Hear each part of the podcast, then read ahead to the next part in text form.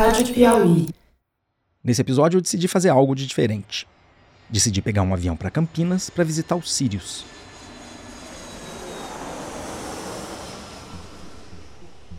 O Sirius é um acelerador de elétrons que está entre os três melhores do mundo do seu tipo. Só na França e na Suécia tem aceleradores parecidos. É o equipamento mais caro e mais sofisticado que a ciência brasileira já teve.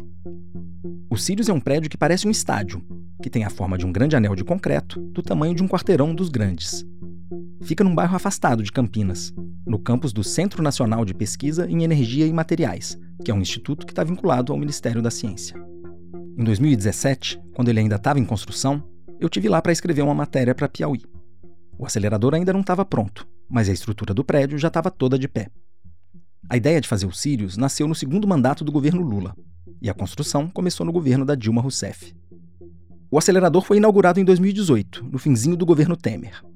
Mas os primeiros testes só foram feitos quase um ano depois, quando o presidente já era o Bolsonaro. E ele foi ao Sirius tirar uma casquinha. É como dizem, né? Quando a criança é bonita, todo mundo quer ser o pai. Quando alguém fala em acelerador de partículas, muita gente pensa logo no LHC, que é o maior e mais conhecido do mundo.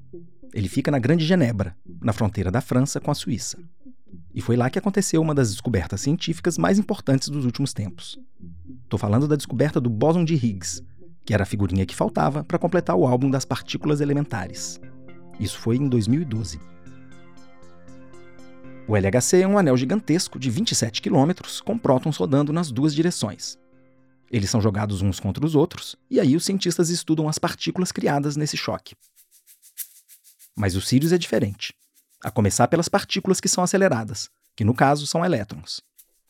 Mas não rola nenhum choque entre os elétrons, porque eles correm todos para o mesmo lado.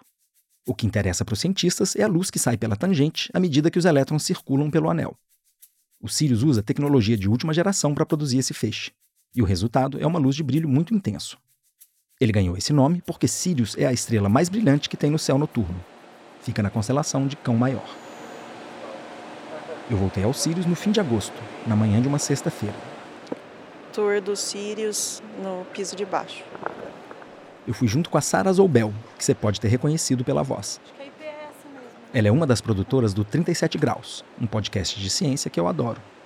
A Sara foi quem fez a captação de áudio da visita ao Sirius.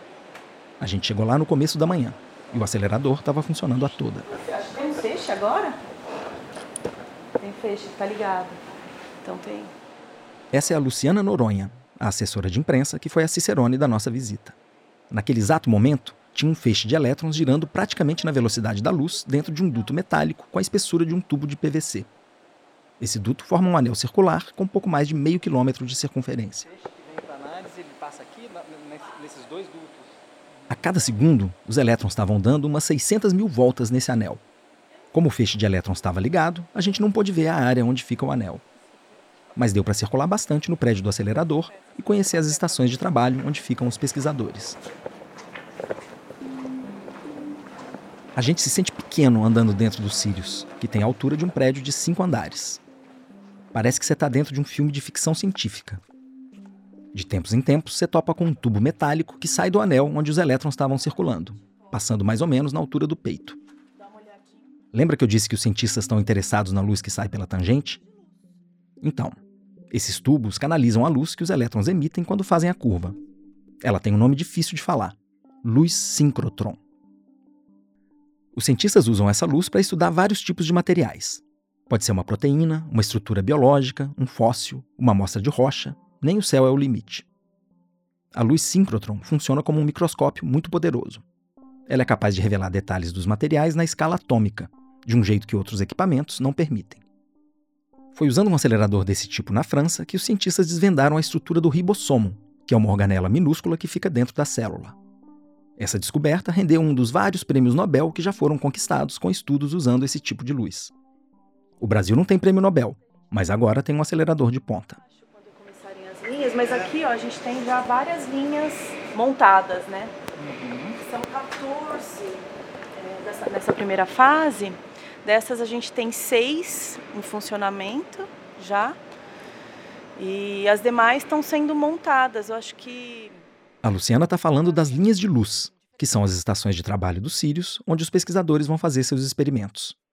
Cada uma delas é aparelhada para usar determinadas características da luz e para estudar certo tipo de materiais. Foi a Manacá primeiro, que é uma linha de cristalografia de proteínas, né, que a gente adiantou um pouco a abertura dela para conseguir colaborar na pandemia nas pesquisas é, ligadas à Covid. Aí depois a gente abriu cinco.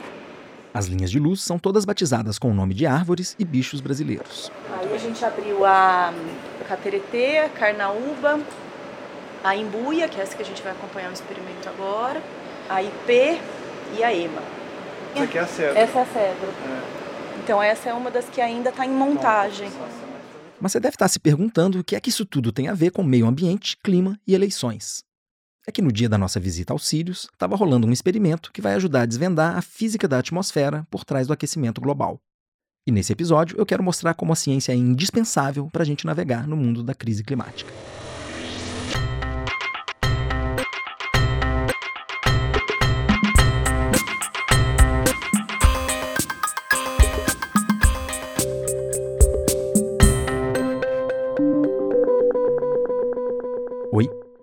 Eu sou o Bernardo Esteves e está começando mais um episódio de A Terra é Redonda Mesmo, o podcast de ciência e meio ambiente da revista Piauí. Esse é o episódio final da segunda temporada, que a gente fez em parceria com o Instituto Talanoa. A gente está olhando para os maiores desafios que o Brasil tem pela frente no mundo da emergência climática. Estamos discutindo isso na véspera das eleições, para te estimular a pensar no meio ambiente na hora de votar. E esse episódio é para a gente pensar também na ciência quando for às urnas. Isso porque ciência tem tudo a ver com política pública. A importância que os nossos governantes dão para a ciência tem um impacto muito concreto na economia, na educação e na saúde, como a gente viu durante a pandemia. A ciência devia estar na pauta da campanha eleitoral. E foi por isso que eu decidi visitar os Sírios. Oi, tudo bem?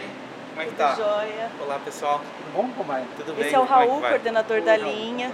Prazer. Tudo. Tudo bem? Oi, tudo bem?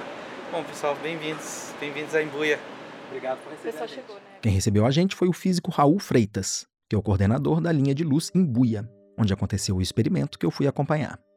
E se a voz do Raul te pareceu familiar, é porque a gente ouviu ele no episódio passado. Ele é o cientista que respondeu à pergunta do seu filho. A linha em Buia, que ele coordena, estuda a composição de vários tipos de materiais usando a radiação ultravioleta da luz. O experimento que eu fui ver estava sendo feito por dois físicos da Universidade de São Paulo. Eles fazem parte do grupo liderado pelo físico Paulo Artacho e estão tentando entender o papel dos aerossóis na atmosfera. Os aerossóis são partículas que estão em suspensão na atmosfera. Então, nesse momento aqui dentro dessa sala, tem vários aerossóis aqui, né? E esses aerossóis são interessantes porque eles interagem com a luz solar e eles podem, de certa forma, aquecer ou resfriar o planeta. Então, esse é o grande interesse nos aerossóis, né? Dependendo do tipo do aerossol, também pode formar gotículas de, de chuva, de nuvem. Então, é por isso que a gente estuda tanto esses aerossóis. Esse é o Fernando Moraes, um dos físicos que foi fazer o experimento. Os aerossóis são partículas muito pequenas que ficam em suspensão na atmosfera. Eles podem ser produzidos com a queima de combustível num veículo, por exemplo. Mas também são produzidos pelas plantas ou quando tem uma queimada na floresta. E os aerossóis têm um impacto muito importante para o clima da Terra, que depende da forma como eles interagem com a luz do Sol. Tem alguns tipos de aerossol que absorvem os raios do Sol, e tem outros tipos que espalham essa luz. Por isso, eles podem contribuir tanto para aquecer quanto para resfriar a atmosfera. Mas os cientistas não entendem totalmente os processos por trás disso, e é por isso que eles estão estudando os aerossóis. O grupo da USP quer usar a luz dos Sírios para observar as moléculas que formam os aerossóis. Então, a ideia é coletar esses aerossóis em filtros e entender como que é a morfologia, a, a parte molecular, né, como que esse aerossol reage a alguns estímulos, se ele é absorvedor ou se ele é espalhador, por exemplo. Eles querem estudar aerossóis coletados na Amazônia, na atmosfera que fica acima da floresta. Porque é um lugar mais limpo, com pouquíssima interferência humana, e ali você vai poder dizer, sem outras variáveis, como é no caso de São Paulo, como funciona a atmosfera. Por exemplo, eh, as árvores emitem aerossóis, eh, existem aerossóis que são transportados via transatlântico, por exemplo, coisas que vêm do Saara, que é medida na Amazônia. Então, ali a gente vai conseguir entender um processo natural, como a natureza funciona sem interferências externas, ou com menos interferência. As amostras que eles vão estudar vão ser coletadas numa torre de 325 metros de altura no meio da floresta.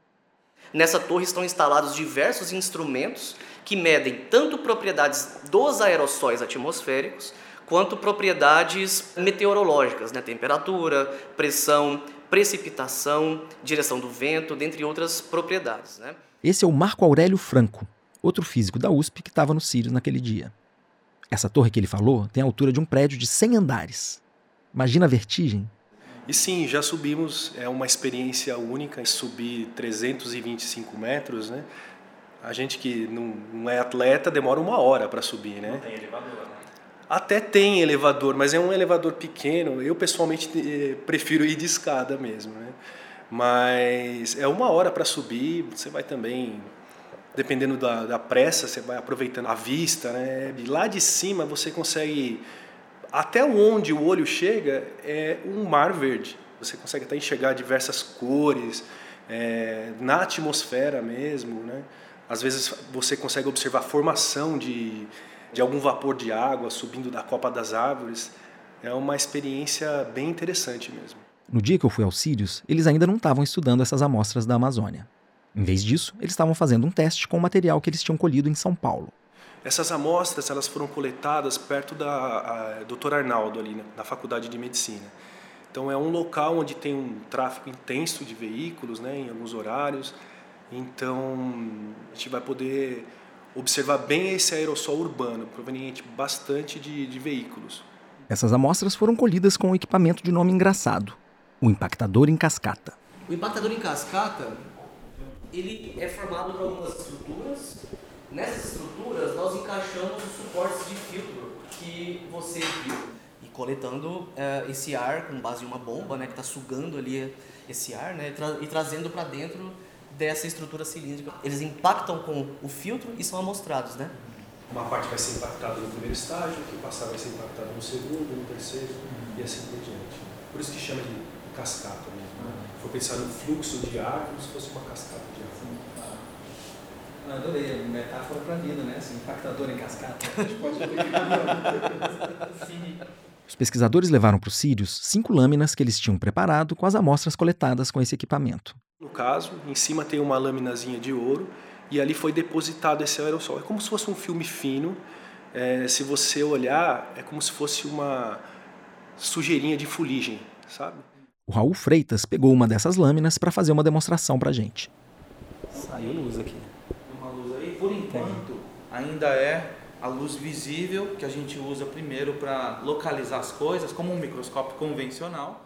Nesse experimento, dava para ver o feixe de luz depois que ele saía do tubo e era refletido por uma série de espelhos até chegar na amostra.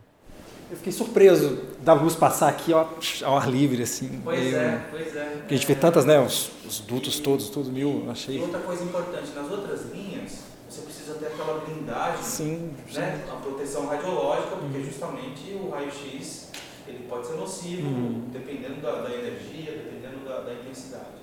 Aqui você pode pôr até a mão no feixe. É de baixa potência e ele não é ionizante, enfim, é, é tranquilo.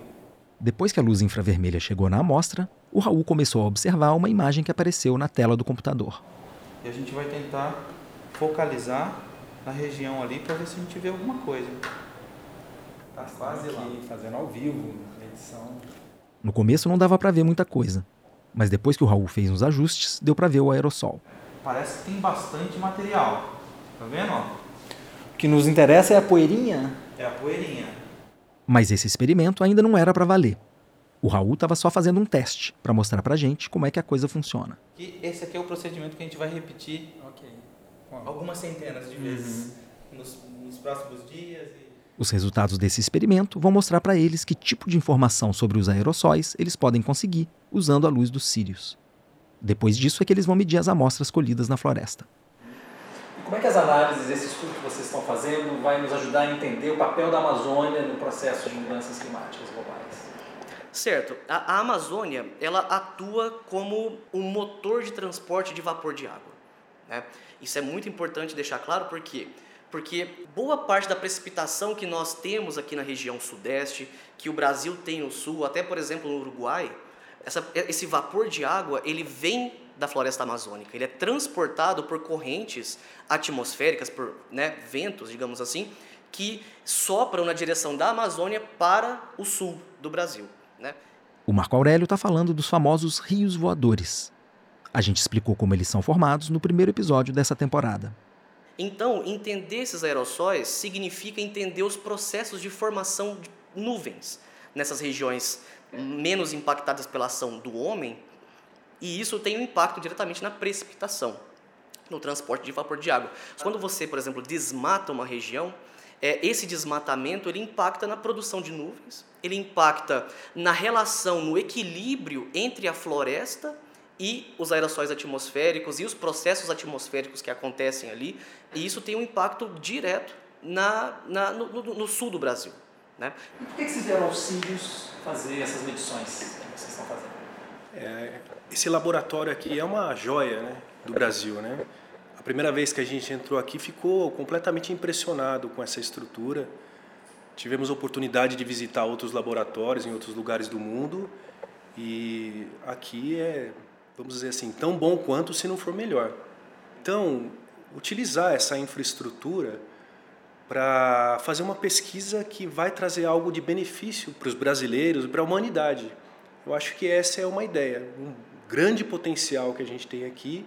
Esse estudo da USP mostra bem por que, é que a gente precisa valorizar a ciência brasileira. E foi por isso que eu quis começar o programa com ele. De fato, é, é importante manter isso em mente de que a ciência nacional precisa do apoio da população. Né? De forma que, que a gente pode ter investimentos de longo prazo, porque essas medidas de aerossóis atmosféricos, gases de efeito estufa, análises meteorológicas em geral, elas precisam de políticas que mantenham essa continuidade. E, claro, nós, enquanto cientistas, temos que transmitir à população o que, que nós estamos obtendo aqui no laboratório. Né? Por que, que nós temos que ter esse investimento? Por que, que nós estamos aqui hoje? Né? Com, claro, com dinheiro do Estado de São Paulo ou do governo federal. Nós não estamos aqui à toa. Né? Nós estamos aqui trabalhando em prol da sociedade, ou pelo menos em prol daquilo que nós acreditamos que seja importante para a sociedade. Então, manter essas medidas de longo prazo, investimentos, permanência de longo prazo é fundamental para a ciência. Para, claro, sempre produzir conhecimentos que favoreçam né, a sociedade brasileira. O Marco Aurélio está preocupado porque os recursos para a ciência vêm caindo de maneira quase ininterrupta desde 2012, no governo da Dilma Rousseff. Com o Bolsonaro, a gente continuou indo ladeira abaixo. A última má notícia veio no fim de agosto, quando o governo contingenciou 3 bilhões e meio de reais que estavam aprovados para investimentos em ciência e tecnologia. Problema é que agora, depois do momento em que já tinha sido anunciado a liberação do recurso, veio aí mais uma vez sem aviso prévio, né? Essa puxada de tapete significativa, porque compromete não só os recursos desse ano, mas coloca também uma restrição à utilização dos recursos até 2027, ou seja, nos próximos cinco anos. Né? Essa é a ecóloga Mercedes Bustamante, da Universidade de Brasília. A mesma medida provisória que congelou o gasto com ciência nesse ano bloqueou também o uso de 14 bilhões de reais nos próximos cinco anos. Esse dinheiro todo vem de um fundo criado para financiar ciência e tecnologia no Brasil. Ele é alimentado com royalties de petróleo e com a contribuição de empresas de energia e de informática, entre outras fontes. Ele envolve também não só o financiamento direto à ciência, mas o, o apoio também a empresas de cunho tecnológico e de inovação. E esse era um recurso que, de acordo com a lei que cria o fundo, ele não poderia ser contingenciado. Né? É um recurso que não poderia entrar no chamado teto de gastos deveria estar efetivamente já liberado para uso da comunidade científica. A Mercedes faz parte da Coalizão Ciência e Sociedade, uma associação de pesquisadores formada no começo do governo Bolsonaro. Várias sociedades científicas estão protestando a cada novo corte de recursos. Eles não tiveram sossego no governo Bolsonaro.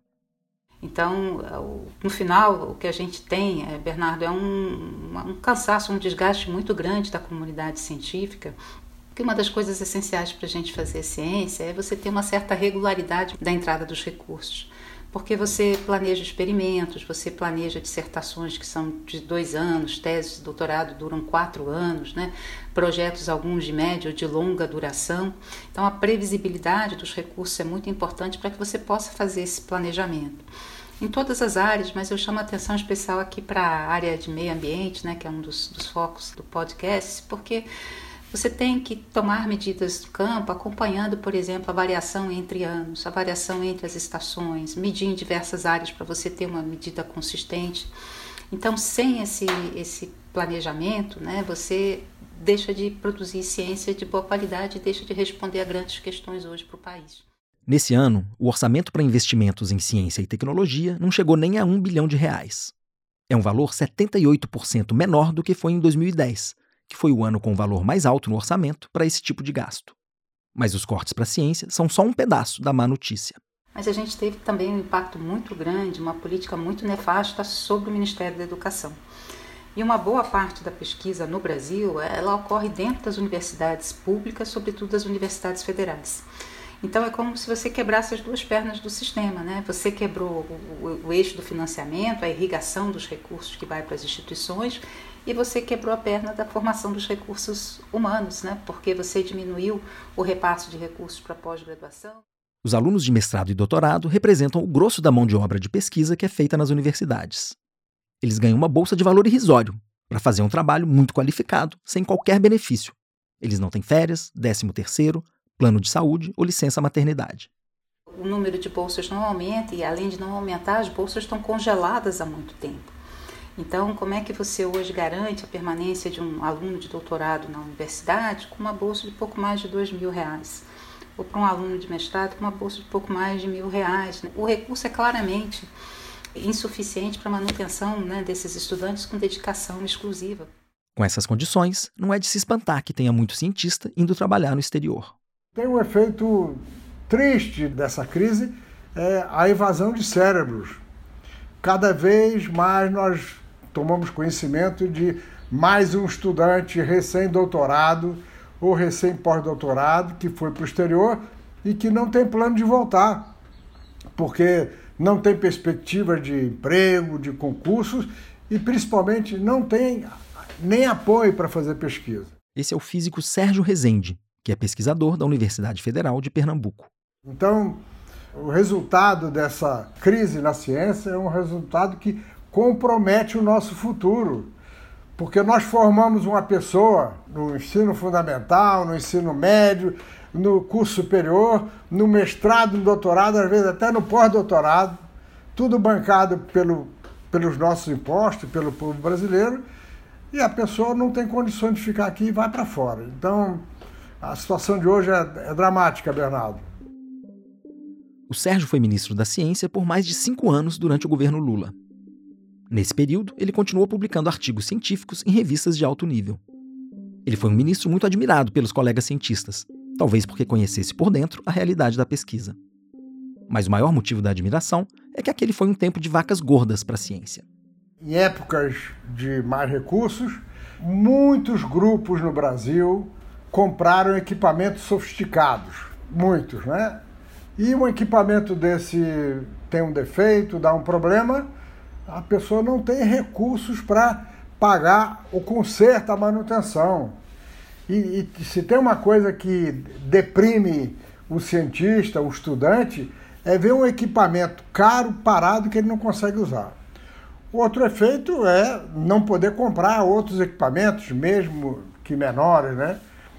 E, e, além dos equipamentos, os cientistas que fazem ciência experimental, na física, na biologia, na, na ciência de materiais, nas, nas engenharias, eles precisam de que a gente chama material de consumo, insumos. Os insumos são produtos químicos, é, materiais, cristais, e, e, as pessoas às vezes têm o equipamento funcionando e não tem recurso mínimo para fazer compras. Isso é resultado da falta do, de recursos federais. O tempo da ciência é demorado.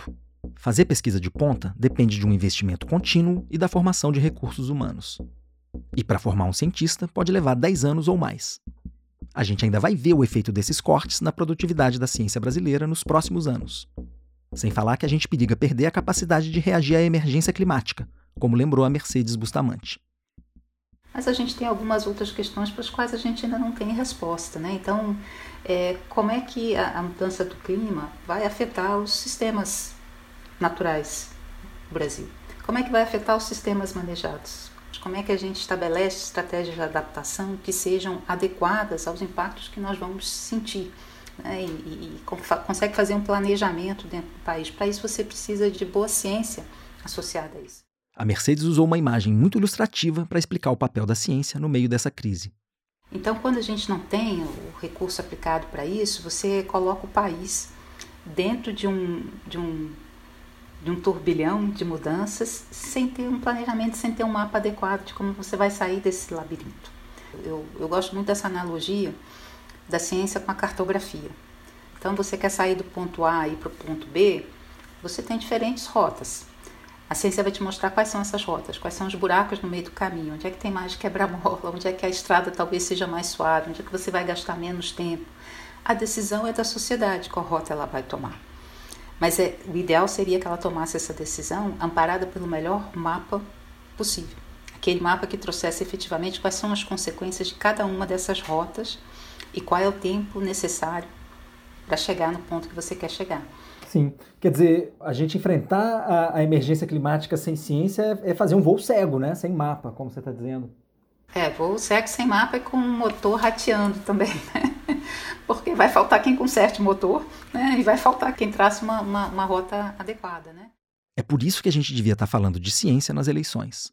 Eu acho que é, a política científica ela tem que estar no, no centro né, da, da, discussão do país. Né? É, a gente não, não vai avançar se a gente não tiver uma, agência, uma agenda científica muito robusta. Né? Eu falo, a, a ciência ela tem a capacidade de trabalhar as grandes questões atuais, mas ela nos permite também ver questões que vão ser importantes no futuro, para as quais a gente ainda talvez não esteja colocando a devida atenção. Né? Então, é, não tem futuro em quem não investir em ciência, tecnologia e inovação. A ciência brasileira está na primeira divisão mundial quando o assunto é o estudo das mudanças climáticas. Para citar só alguns exemplos que a gente viu nessa temporada, foram cientistas brasileiros que ajudaram a desvendar os mecanismos dos rios voadores na Amazônia, foram eles também que alertaram para o perigo da gente atingir o ponto de não retorno da Amazônia, que pode significar a transformação de parte da floresta numa espécie de savana. Eu podia fazer um episódio inteiro citando estudos brasileiros sobre a crise climática.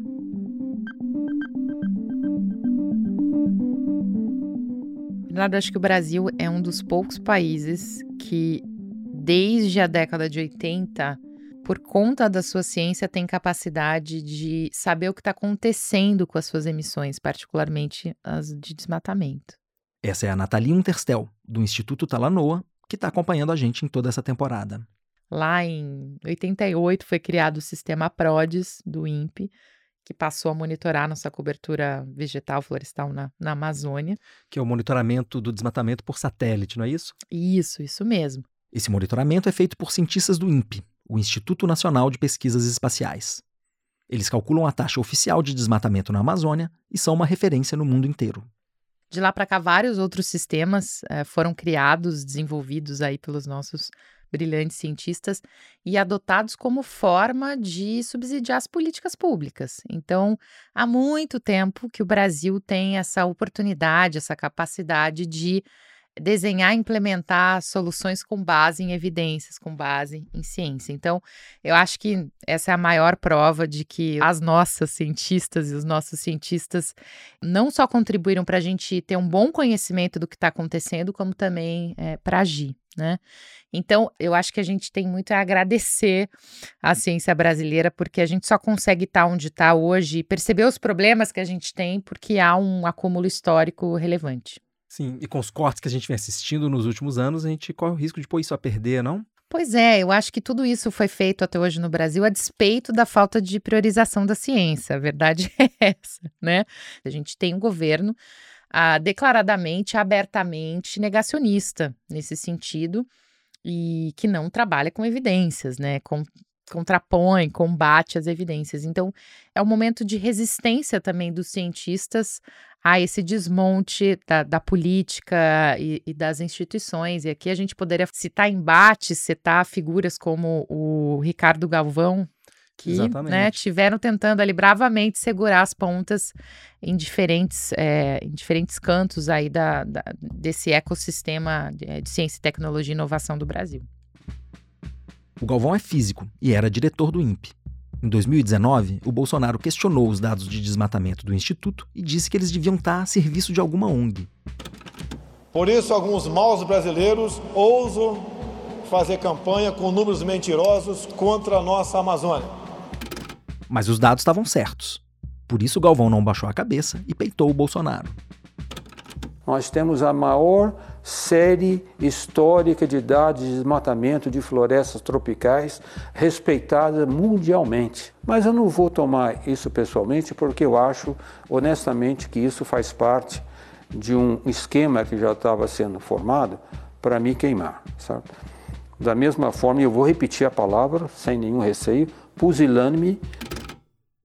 O Bolsonaro ficou possesso e pediu o pescoço do Galvão. Em vez de agir para combater a febre, ele preferiu botar a culpa no termômetro. A floresta continua queimando, e a gente está na rota do quarto ano seguido de aumento no desmatamento no governo Bolsonaro, que é algo que nunca aconteceu antes. Já o Galvão decidiu entrar para a política e está concorrendo a uma vaga na Câmara dos Deputados pela rede em São Paulo. E olha que movimento interessante. Depois de, de pagar esse preço, diria que pessoal, né, e institucional também, o Ricardo Galvão foi para onde? Foi para a política. Hoje ele é um candidato a deputado em São Paulo e a gente tem outros. Existe uma bancada da, da ciência, né? Tem outros candidatos em outros é, lugares do país, a Tatiana Roque no Rio e outros. A gente falou da bancada do COCAR em uma certa altura, né, Bernardo? Existe também a bancada dos cientistas e das cientistas. Então. A bancada da bancada. A bancada. ah, muito bom. Não pude evitar. Quando a gente fala em ciência da crise climática, a autoridade máxima mundial é o IPCC, um painel de pesquisadores montado pela ONU. São centenas de cientistas de várias especialidades e vários países. De tempos em tempos, eles se reúnem para fazer uma síntese do melhor conhecimento que a gente tem sobre a crise climática. Essa síntese vem na forma de grandes relatórios. O primeiro deles saiu em 1990. O mais recente é o sexto, que foi lançado esse ano. Qual você considera as mensagens essenciais desse sexto relatório que, que saiu recentemente? Eu destaco três. Uma é que a gente não tem tempo a perder, a gente vai cruzar o limite de um grau e meio de aquecimento nos próximos 20 anos, se a gente não achatar a curva de emissões. Né? Então, assim, é já é nessa década e na seguinte que a gente tem aí a oportunidade de, de modificar é, essa nossa trajetória. Segundo, que eu considero bastante positivo, foi que o IPCC disse que a gente, apesar né, desse desafio ser gigantesco, que a gente saiu do ponto morto. Uhum. Que de 2015 para cá, desde que o Acordo de Paris foi adotado, a gente já está percebendo uma enorme mudança em relação à rota de aquecimento, né? Antes a gente estava indo numa direção aí de aumentar 3 graus até o final do século. Com Paris a gente chegou a 2,4 graus. A gente já, enfim, começou a ficar mais perto dos limites mais seguros. É óbvio que tudo que a gente fez de 2015 para cá ainda é isso insuficiente, né? Mas foi a primeira vez que eu vi o relatório do IPCC colocar esses sinais de transição. E claro, a gente precisa de um esforço brutal e tem que ser nessa década. Né? E um terceiro ponto foi que pela primeira vez o IPCC falou sobre as ações individuais. Uhum. Né? Em uhum. geral, a gente fala que a gente só vai resolver a crise climática com políticas públicas e negociações globais, mas dessa vez o IPCC falou: olha, se os indivíduos realmente assumirem o seu poder ali de consumidor, se os indivíduos fizerem mudanças em relação às suas dietas, em relação a como eles se transportam nas cidades, né, como eles se movimentam, por exemplo, com mais transporte ativo, isso pode fazer uma diferença enorme. De 40% a 70% das emissões podem ser reduzidas. Uhum. E eu acho que isso foi um recado maravilhoso. Um sinal do prestígio da nossa ciência sobre a crise climática é a quantidade de autores brasileiros dos relatórios do IPCC. O sexto relatório tem 22 autores do Brasil. Você ouviu vários deles aqui nessa temporada. A Mercedes Bustamante é uma delas. O Paulo Artacho líder do estudo que eu fui acompanhar no Sirius, também. A Mercedes é autora do IPCC desde o quinto relatório, de 2014. Ela notou que o trabalho está tendo cada vez mais contribuição das ciências humanas. Você tem antropólogos, né? você tem sociólogos, você tem urbanistas, né? você começa a trazer todas as áreas do conhecimento, porque o IPCC começa a demonstrar realmente o quão transdisciplinar a questão da mudança do clima é. E faz sentido mesmo que seja assim.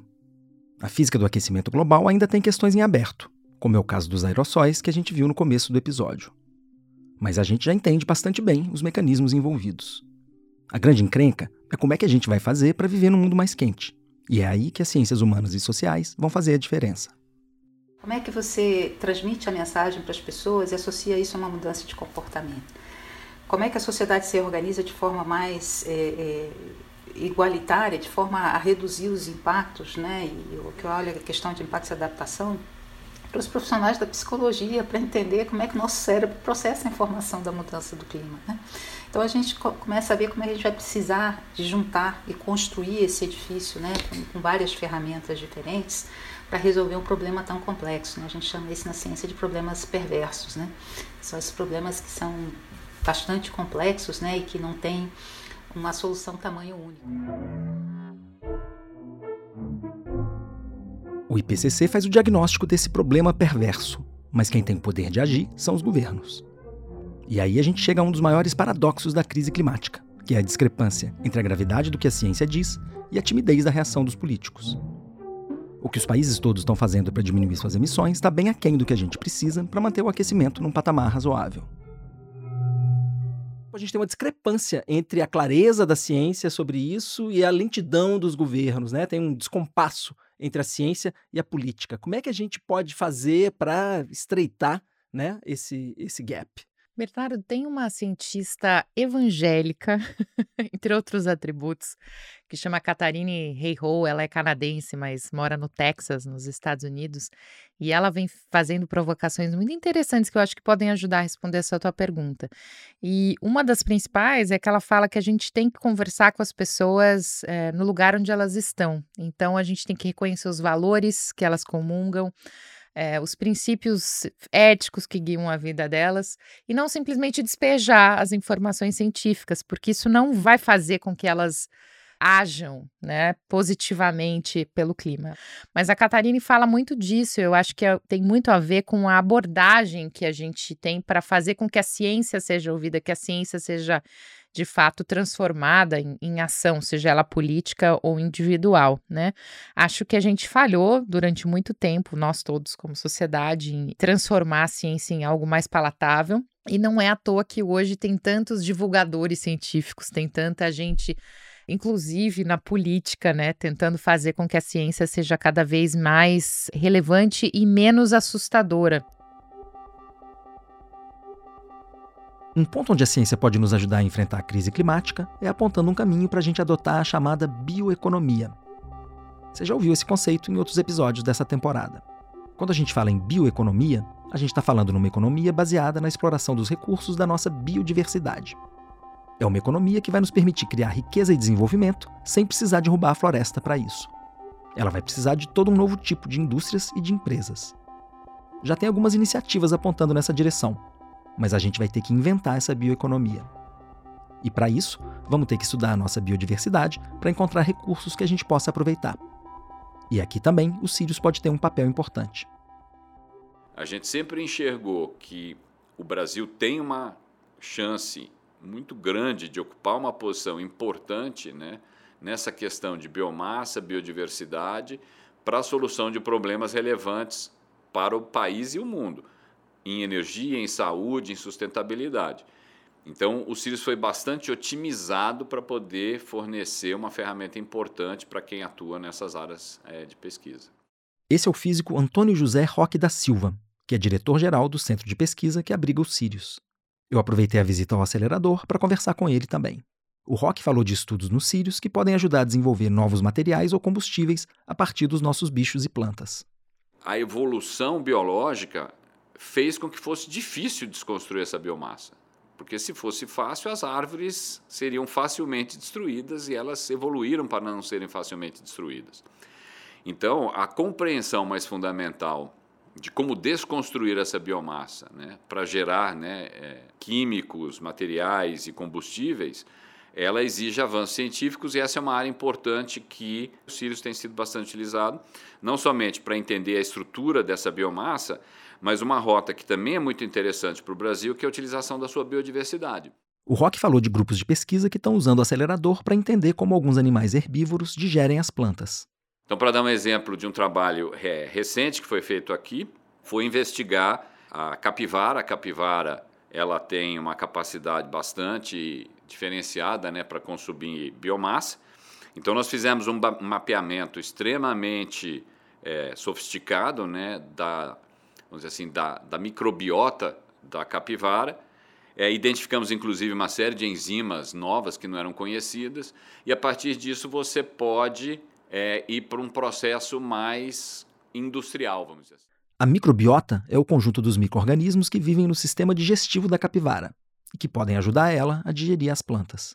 Tem um estudo parecido que também está sendo feito com o peixe-boi. Então, eu acho que isso é um caminho interessantíssimo para o Brasil, né? do que se fala muito de utilização da nossa biodiversidade dentro de um desenho de bioeconomia. Isso só vai acontecer se a gente tiver muito desenvolvimento, muita ciência, para que você de fato entenda isso no nível mais fundamental. Mas Rock lembrou que só faz sentido ter um acelerador de última geração se a gente tiver uma comunidade científica à altura dele. Se eu for olhar quem utiliza os Sirius diretamente, o CNPEM, nós temos os biólogos, nós temos os geólogos, nós temos os engenheiros, nós temos os físicos, nós temos os químicos. Né? Então, toda essa gama precisa ter condições nos seus laboratórios de fazerem perguntas, de fazerem primeiros testes para aí poderem vir aos Sirius. Se você não tiver todo um complexo científico bem estruturado, não adianta você ter o equipamento mais avançado do mundo, porque eles não terão como gerar as hipóteses para virem utilizar os cílios. Né? É fundamental que você tenha todo um sistema muito bem estruturado e que principalmente esteja continuamente formando recursos humanos. A ciência de ponta é uma aposta de longo prazo e ela precisa de um fluxo contínuo de recursos. Quanto dinheiro o Brasil já colocou nesse equipamento? no Sirius. A fase 1 é o projeto que a gente vem discutindo há anos, né, de 14 linhas de luz, o prédio, etc. Nós devemos estar chegando perto de 2 bilhões e 150 milhões de reais. Se a gente olhar em dólar, né, que variou demais ao longo, é difícil até fazer essa conta, mas ele está em torno de 500 milhões de dólares, que é um valor extremamente competitivo quando a gente compara com esses outros síncronos mundiais. Tá? Um ponto interessante é que boa parte desse dinheiro foi investido em empresas brasileiras que produziram as peças do acelerador. Então, ele é um equipamento que as pessoas podem olhar como caro, mas caro é não ter como fazer pesquisa, ele é competitivo, mas ele também né, gerou riqueza dentro do próprio país. Ele mesmo gerou empregos, né, ele gerou indústrias de ponta que hoje podem, inclusive, vender equipamentos é, para o resto do mundo. O Sirius não existiria se não fosse uma aposta que o governo fez lá atrás, em 2009, quando o ministro era o Sérgio Rezende. Mas para o acelerador continuar a funcionar e ser ampliado, o governo vai ter que continuar injetando recursos nas próximas décadas. Ou então a gente vai ter jogado dinheiro fora. Não tem muito mistério. Se o governo quiser valorizar a ciência, tem que colocar dinheiro. Essa foi a receita da Coreia do Sul para virar uma potência tecnológica no século XX. Nenhum país rico do mundo se desenvolveu sem apostar alto em ciência e tecnologia. Então, Israel, por exemplo, que é um país pequenininho, tem muitos desafios, Israel investe cerca de 5,5% do PIB em ciência. Mas a média dos países desenvolvidos é em torno de 3%.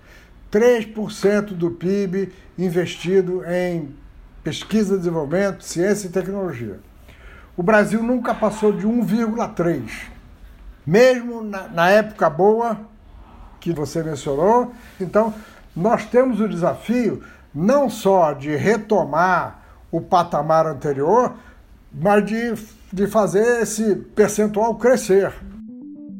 Uma ciência forte tem que fazer parte do plano de desenvolvimento do Brasil. E por isso ela devia ser um tema central da campanha eleitoral.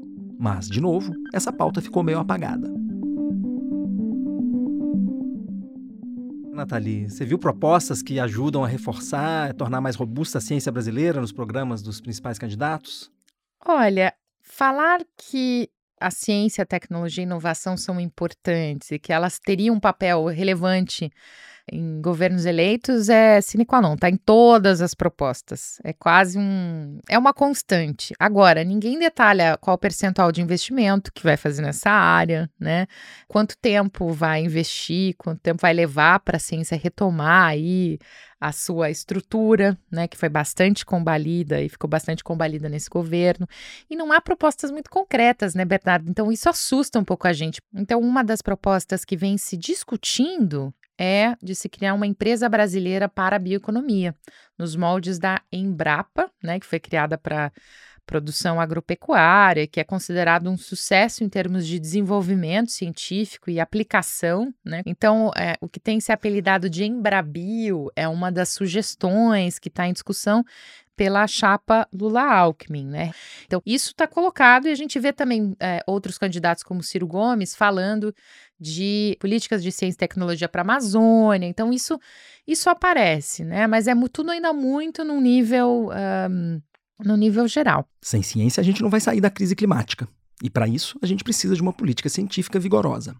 E tem todos os outros desafios que a gente discutiu nos episódios passados. A gente fez esse podcast para convidar você a pensar em tudo isso quando for para as urnas no domingo. No primeiro episódio, Nathalie, eu te perguntei por que, que era importante a gente pensar no clima na hora de votar. Depois de ter feito todo esse percurso, tem elementos que você gostaria de acrescentar a essa resposta? O que, que mudou em relação a essa questão para você?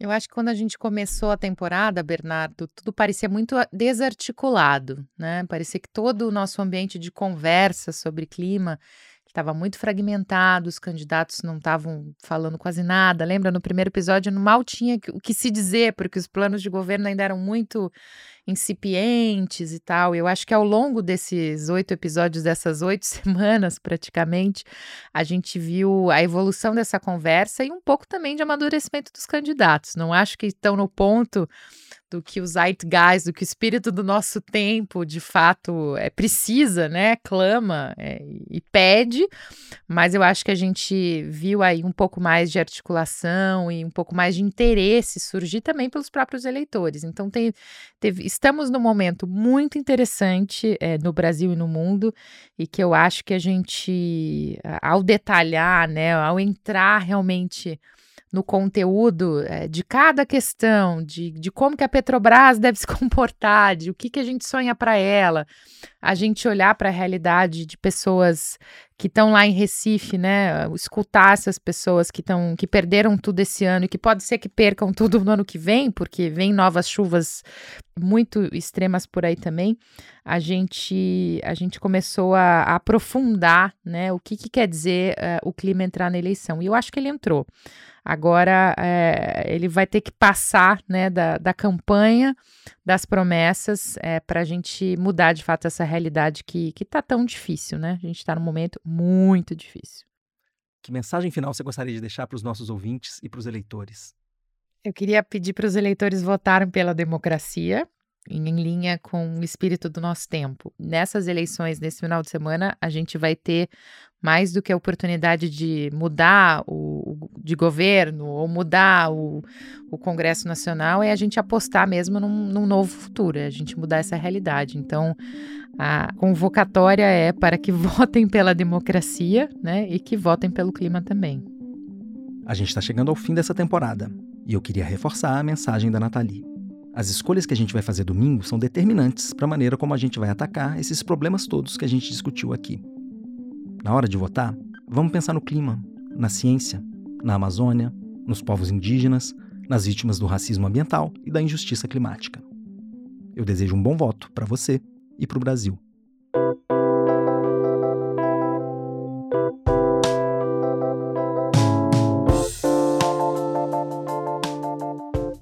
Mas antes de ir embora, tem a pergunta do seu filho, o quadro em que a gente vai atrás da resposta para as dúvidas científicas das crianças. E para encerrar a temporada, tem uma pergunta ótima que chegou de Brasília.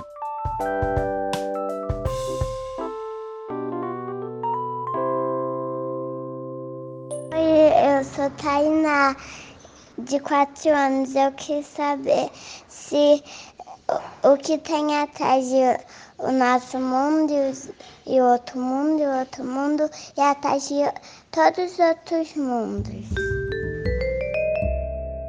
Fiquei arrepiado com a sua pergunta, Tainá, e achei ela muito poética.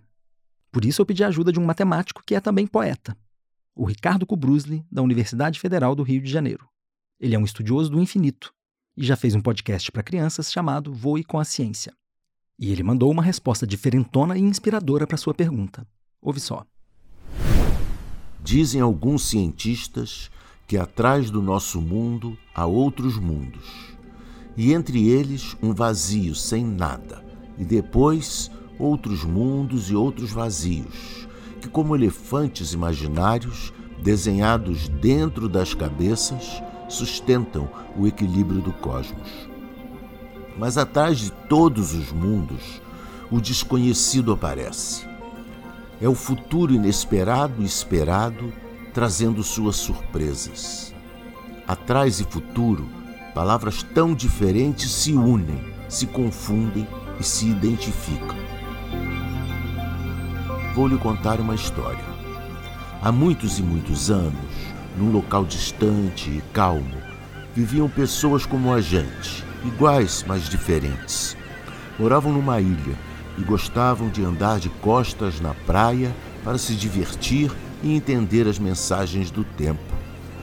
Percebiam que quando andamos para frente e olhamos a paisagem, de um lado o mar e do outro as montanhas, tudo o que se vê já estava lá nos esperando e caminhamos em direção ao que já tínhamos visto.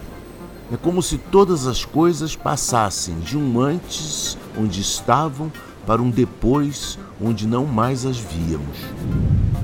Ao contrário, quando andamos de costas, o que aparece diante dos nossos olhos é um desconhecido que vem por trás da gente.